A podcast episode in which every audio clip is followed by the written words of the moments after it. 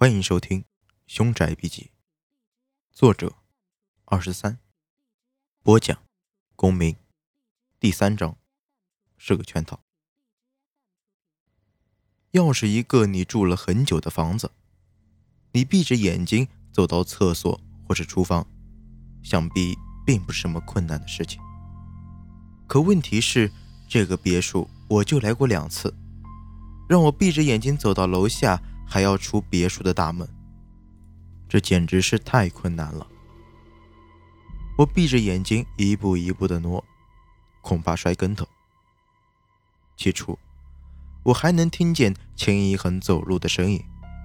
走着走着，我忽然发现自己已经听不到他的声音了，心里顿时一慌，本能的就想睁开眼睛，幸好被我及时忍住了。其实，有秦一恒在，我心里多少还是有一些底气的。实在不行，我还能大声喊他来救我。这么想着，就站定的平稳了一下情绪，继续往前走。我扶着扶手到了一楼，前进才开始艰难了起来。首先，我的气已经完全不够用了，再憋下去。我真的感觉就要缺氧晕倒了，而且并没有扶手的帮助，我连方向都分不清楚了，想走出去谈何容易？走了没两步，我实在忍不住要喘气了，就感觉我前面有一个东西。相信很多人都有过这样的感觉，即便你闭着眼睛，也能感觉到在离你面部很近的地方。有没有东西？甚至很多人在被人注视的时候，明明看不见对方，却也能感受得到。我心想，秦一恒是让我撞到什么的时候再吐出嘴里的东西，现在我还没撞到呢。然而再走一步就会撞到了，我到底是吐还是不吐呢？嘴里的东西刚才一直因为害怕。而忘了感觉，现在才反应过来，真是恶心。这到底是什么味道啊？脑子里犹豫了这么一下，加上嘴里那东西恶心的味道一勾引，我实在憋不住气了，直接把嘴里的东西干呕了出来，然后止不住的咳嗽。这样一折腾，我下意识的把眼睛睁开了。刚睁开眼皮，我就后悔了。可是已经来不及了，眼睛还并不是很适应，模模糊糊的看不太清楚。我用手往前拍了一下，很奇怪的是，刚才能感受到在我面前的东西已经消失了。这下我反而更害怕了，因为刚才的感觉太真切了。不像是幻觉，何况我现在既没有闭气，也睁开了眼睛。我连忙喊秦一恒的名字，却没有人答应我。我左右看了一下，自己已经走到大厅里了，大门就在离我没几步的地方。瞅准方向，我撒腿就往门口奔过去，打开门又跑了好几步远。才敢停下来喘喘气。出了门，依然不见钱一恒的影子。我用手机给他打了个电话，通了，但是没人接。又等了一小会儿，我才看见他从门里面缓缓地挪了出来。出了大门，他睁开眼睛，看见我正在看他，就把嘴里的东西吐了出来，然后也是一阵干呕。我真后悔没带瓶水过来。看见他干呕，我又想吐了。秦一恒问我怎么比他还先出来，我也挺不解的。刚才明明是走着走着他就没动静了，按理说应该是他走在我前面才对。可能是因为我刚才是睁着眼跑出来的，所以很快。不过。刚才也就跑了几步远而已，并不能节省多少时间。现在我也顾不上细想这些问题，嘴里的味道实在是让人作呕。我问秦一恒：“给我嘴里塞的是什么？”真他妈的恶心！他撇撇嘴说：“告诉我的话，我反而会觉得更恶心，还是不知道的好。”我一想到之前他用童子尿的那套路数，心想，这八成也不是什么好东西。我就说：“你就告诉我是不是屎就行。”他点点头说：“是啊。”我立刻又是一阵干呕。秦一恒说：“这是羊粪球，要在一段时间内只给公羊吃艾草，等到公羊完全清肠之后，拉出来的粪便就是了。”我听了倒还舒服了一些，起码比人粪听起来干净些。接下来，我问他：“你说有东西出来了，是什么东西？冤魂吗？”他沉思了一下说。好像是，这下我心里更没底了，因为他看起来像是很不安的样子。我寻思着，也别管什么金银珠宝了，贪心不足，没什么好下场，直接就按照二十万元成交吧。这趟浑水我是趟不起了。两个人休息了一会儿，就往回走。回去的路上。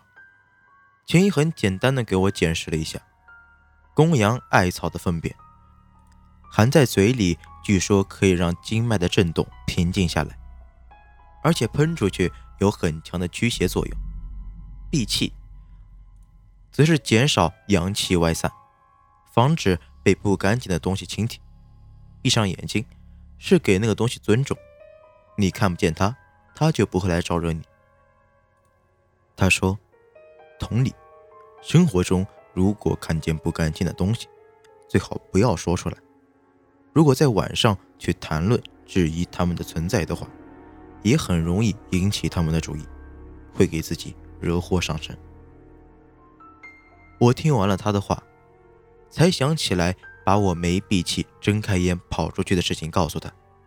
他听完，脸色就不太好了，抽了根烟，又跟我说：“这房子。”无论如何也不能卖了，只能自己留着了。我想细问，他就摇摇头说：“不能告诉我。”回到宾馆，我心里一直很不安，躺在床上只能不停的抽烟。这一宿基本没怎么睡，有几次睡着了，却过了十分八分钟又醒了。第二天一大早。土大款就打电话来找我签合同，看来他是真的很着急。我找了个特牵强的理由延期了几天，土大款还挺不甘心，又劝说了我半天，我也只能继续敷衍，撂下电话。我就问秦一恒，下一步我该怎么做呢？他想了半天才憋出来一句话，说：“咱们这回。”中计了。听他这么一说，我也跟着慌了。如果是合同上面有什么漏洞，我们被坑点钱也就算了。但听他的语气，想必事情比我想象的还要麻烦。我连忙问秦一恒：“我们中什么计了？”秦一恒叹了一声说：“古代墓葬的规模都是有一定的规范的。”比如，皇帝的官唇有七重，诸侯有五重，大夫有三重，等等。之前我们就收到消息说，当初别墅里面已经有官唇存在了。按照消息里面形容，应该只有一副官虫，而且后来官虫的去向我们也不知道。土大款讲的时候也没有交代这件事情。之前。我们也是太大意了，感觉不到里面有邪性的东西存在，就一直没有敢往深处想。而这一次再一去，居然遇见了一个什么东西，这显然完全不符合常理的。秦一恒说到这儿，喝了口水，我嗓子眼儿也发干，不过我是着急的。他说：“如果是按照很低级的墓葬规模，只有一副棺纯就够了。可是回想起来，别墅内墙上那些壁画，我觉得似乎没有这么简单。也就是说，也许连那个别墅都是这个墓葬里的一个蠢。我们进了别墅，恐怕会被主人当做陪葬的偷男了。即便……”我们安然无恙的出来了，恐怕也会在一定的时日内死掉。很多棺纯的内壁上会画上一些异想升天，或者描绘主人一生所为的话，这点我倒是知道的。可是听他这么一说，我却完全不能把这些联系到一起，因为在我的概念里，既然是墓。那应该肯定是地下的，起码棺椁应该埋在地下吧。如果整栋别墅也是一个纯的话，先不说现在原本的棺材已经没有了，单说棺椁暴露在地面上，也是说不过去的。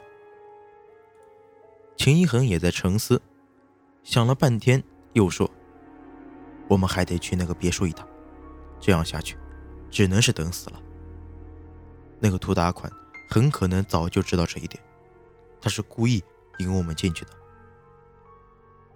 本来我对那栋别墅已经有了抵触的心理，听他这么一说，我是真的有点不敢再去了。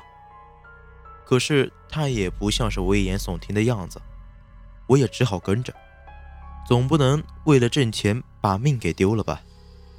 去之前，着实折腾了一番。秦一恒让我把身上脖子以下的毛发都剃掉了，连阴毛都没放过。他说：“这样会更像童男。”我觉得自己挺滑稽的，但也笑不出来。一切只能听他的安排了。然后，他用一坨黏黏糊糊的东西，像面膜一样糊在我的脸上。他跟我说：“这是陈年的糯米。”要在除夕那天熬才管用。这一切准备妥当，我俩现在能做的就是等天黑了。现在这副德行，要是白天出去，真的是没法见人。